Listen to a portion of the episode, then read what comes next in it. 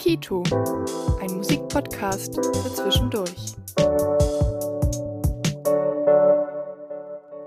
Musikwissenschaft und jetzt? In unserer neuen Rubrik sprechen wir mit Alumni unseres Instituts über ihren beruflichen Werdegang.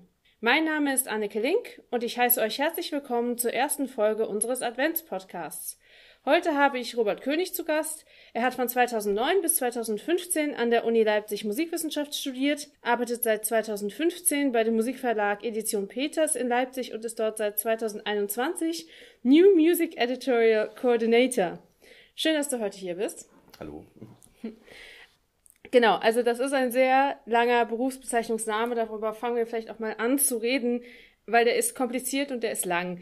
Was bedeutet die Berufsbezeichnung und was umfasst, umfasst dein Beruf?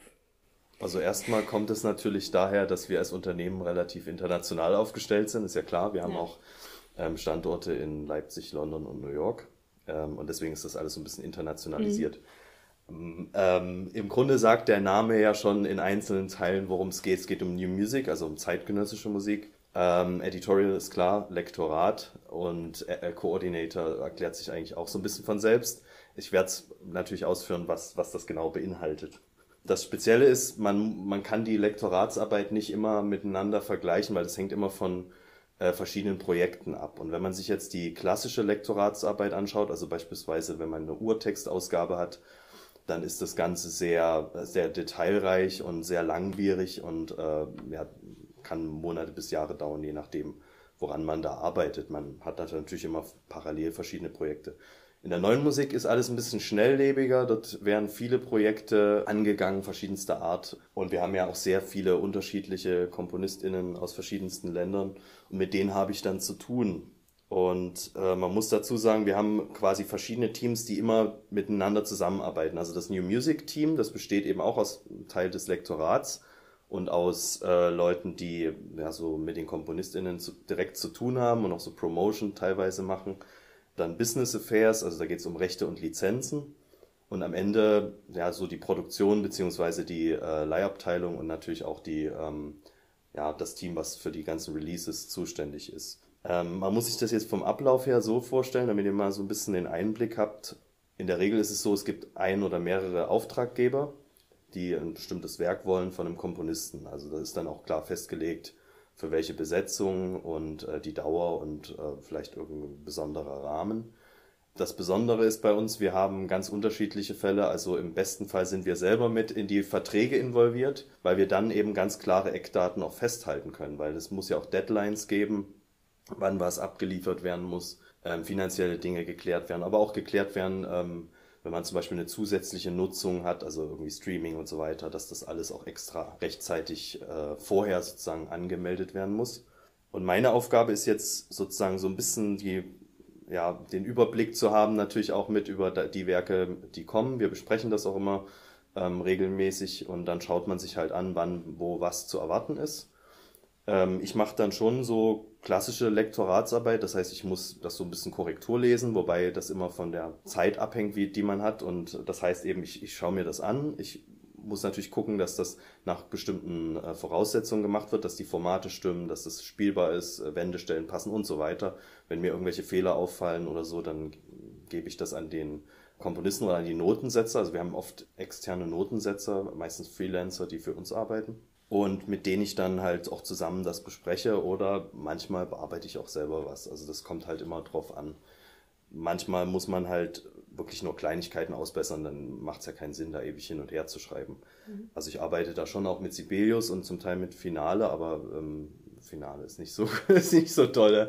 Also das benutzen wir auch ungern. Ähm, genau, also für die Leute, die das nicht wissen, Sibelius und Finale sind Notenschreibprogramme. Genau, ähm, genau. genau. Also es gibt auch äh, die Leute, die äh, studieren, kennen vielleicht auch MuseScore, das ist auch ein Notenschreibprogramm. Ja. Da gibt es eben ganz viele verschiedene Genau, neu ist auch Dorico, das wird wahrscheinlich irgendwann mal Sibelius mhm. ersetzen, mhm. weil die haben das Entwicklerteam von Sibelius ja. bekommen. Also genau, also aber auf jeden Fall Sibelius ja. ist bei uns bevorzugt Ähm, mhm. Es gibt aber natürlich Leute, die mit Finale arbeiten, also muss man da entsprechende Notensätze auch finden. Ähm, ich bearbeite das zum Teil dann selbst, wie gesagt. Ich muss natürlich dann auch Cover erstellen und so weiter und auch so die Vorspannseiten, was man halt so für Infos hat, Programmtexte eventuell, die genaue Besetzung bei einem Orchesterwerk zum Beispiel. Ich kümmere mich auch um die Release-Daten sozusagen, also weil es ist ja ziemlich umfangreich, was alles zu einem Werk gehört, mhm. ähm, gerade auch wenn man es verkaufen will. Also man muss auch grundsätzlich dazu sagen, das wissen viele nicht, ähm, Noten werden ja nicht nur verkauft, sondern auch verliehen. Mhm. Also das ist vor allem bei größeren Besetzungen der Fall. Da ist es natürlich ein bisschen anders. Da gibt es keine festen Preise, so wie beim äh, Verkauf, wo man natürlich ähnlich wie bei den Büchern ja auch die Buchpreisbindung hat, wo man dann sagen muss, das muss so und so ablaufen, da ist der Preis dann fest. Und wir müssen natürlich auch Kosten und Budget äh, so ein bisschen im Hinterkopf haben. Also wenn wir externe Notensetzer engagieren, dann müssen wir die ja bezahlen. Das heißt, wir müssen vorher ungefähr gucken, was ist ungefähr zu erwarten, was das kosten wird und äh, wie das dann alles ablaufen wird. Teilweise muss man sich natürlich um Rechte kümmern. Also das heißt, wenn man zum Beispiel Texte vertont hat, die, ähm, die noch geschützt sind, dann ist natürlich auch klar, dass da ähm, unser Team, was dafür zuständig ist, ähm, das mit dem jeweiligen Verlag dann wiederum klären muss und ähm, man da irgendeine Lösung finden muss, eine Verträge schließen muss. Die melden das auch bei der GEMA an, also die Leute vom Team Business Affairs und lauter solche Sachen. Also es ist schon ziemlich kompliziert, weil letztendlich immer ganz viele verschiedene Ebenen so mhm. ineinander greifen bei jeder Publikation und vor allem bei Zeitgenossen kommt außerdem noch hinzu, wie ihr euch denken könnt, dass sehr oft dann auch nach der Uraufführung noch Korrekturen kommen.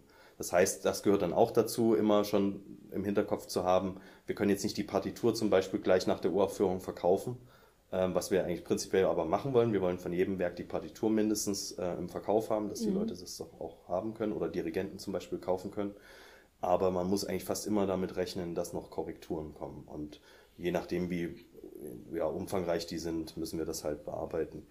Ähm, das heißt, wir äh, sind auch im, im, engen Austausch mit den verschiedenen KomponistInnen und ähm, ja, also auch ich direkt, schreibe mhm. den dann auch direkt oft.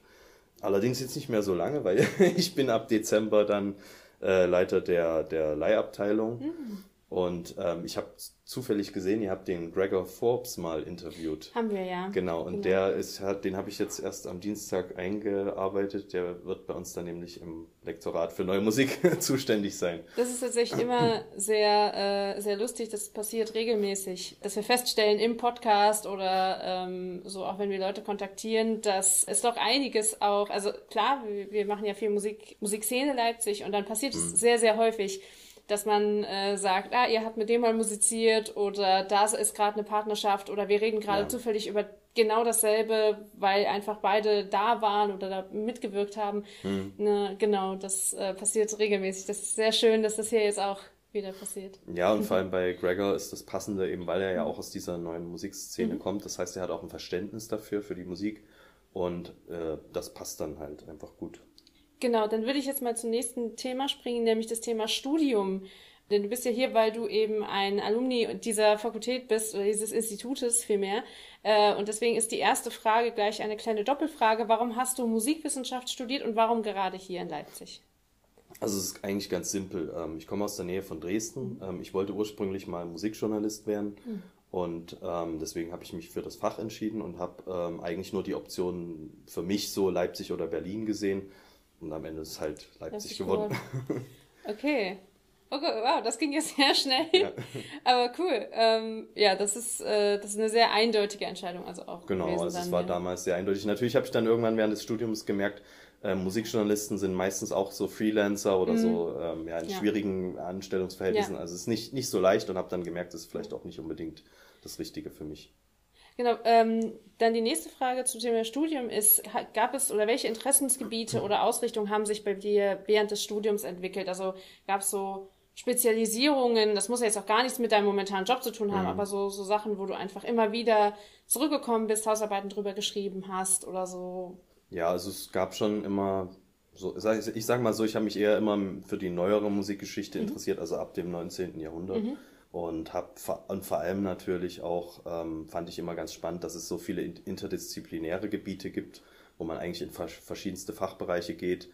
Ähm, das fand, da fand ich auch immer die Seminare ganz spannend und auch Hausarbeiten. Ist natürlich dann immer schwierig, hängt immer vom Thema ab, aber manchmal kann man sich ja selbst auch ein Thema raussuchen. Ähm, was ich immer ein bisschen schade fand, ist so ein bisschen die, sag ich mal so Jazz-Rock-Pop-Geschichte, ähm, dass das nicht so richtig vorkommt. Also mhm. zumindest war es bei mir so.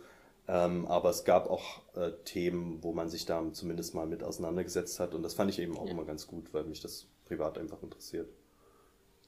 Ja, dann kommen wir jetzt direkt zu den letzten zwei Fragen. Das geht bei diesen sehr kur also bei diesen kürzeren Podcasts tatsächlich ganz schön schnell, finde ich. Und zwar äh, jetzt führen wir diese beiden Themen Studium und äh, und heutige Tätigkeit zusammen. Äh, und zwar mit der Frage, wie bist du denn dann zu der Edition Peters gekommen? Also erstmal muss man ganz, ganz ehrlich sagen, ich habe im Masterstudium äh, äh habe ich quasi angefangen, habe dann mhm.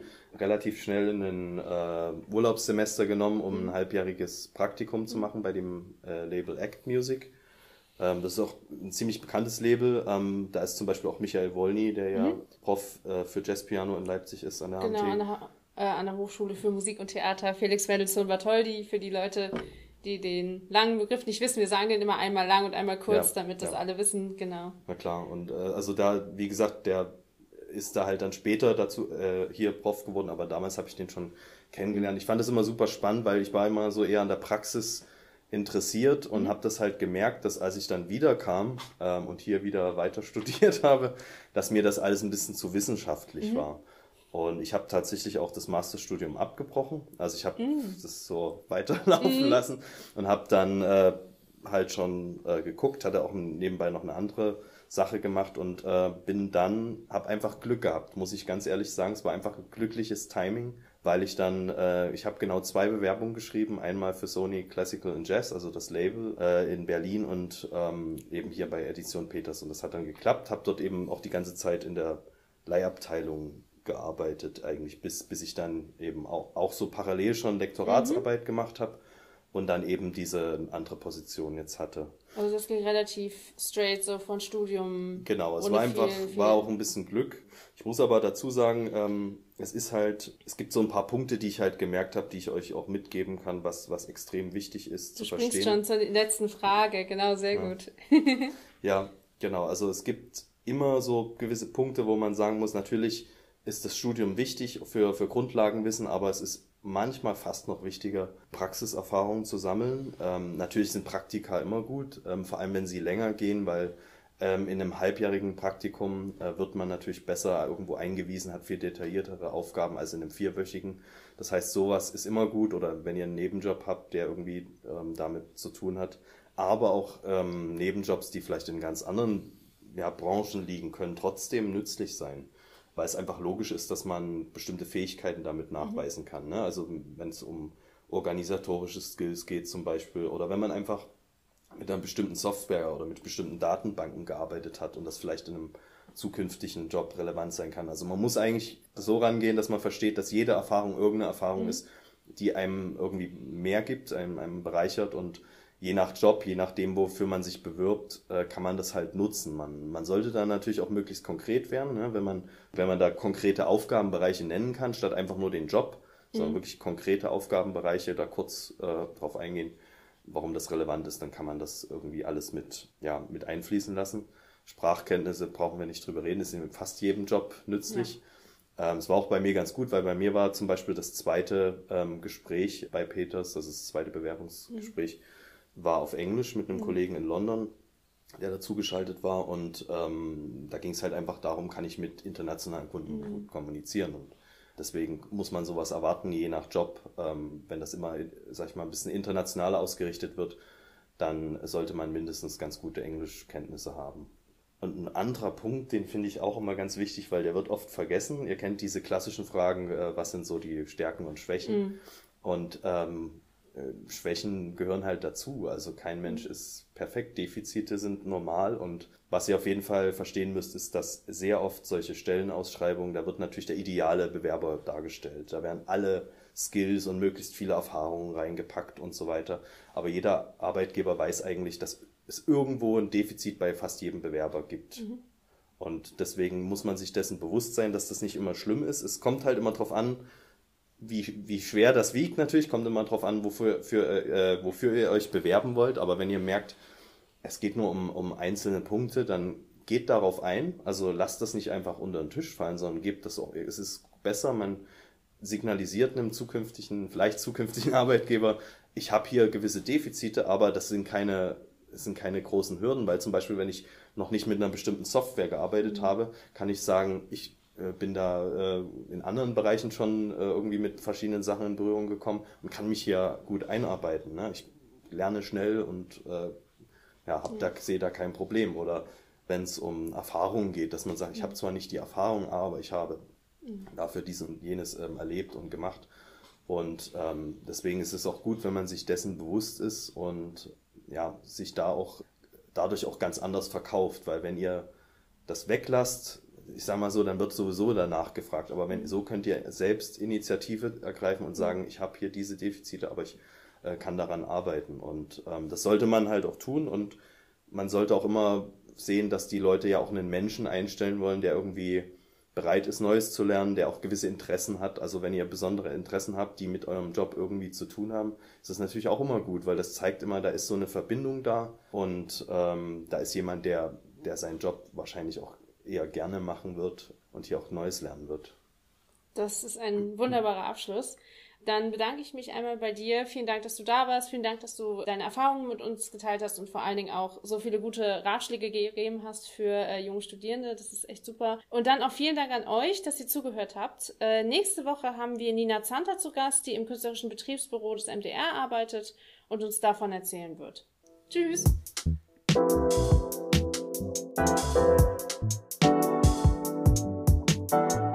Kito, ein Musikpodcast für zwischendurch.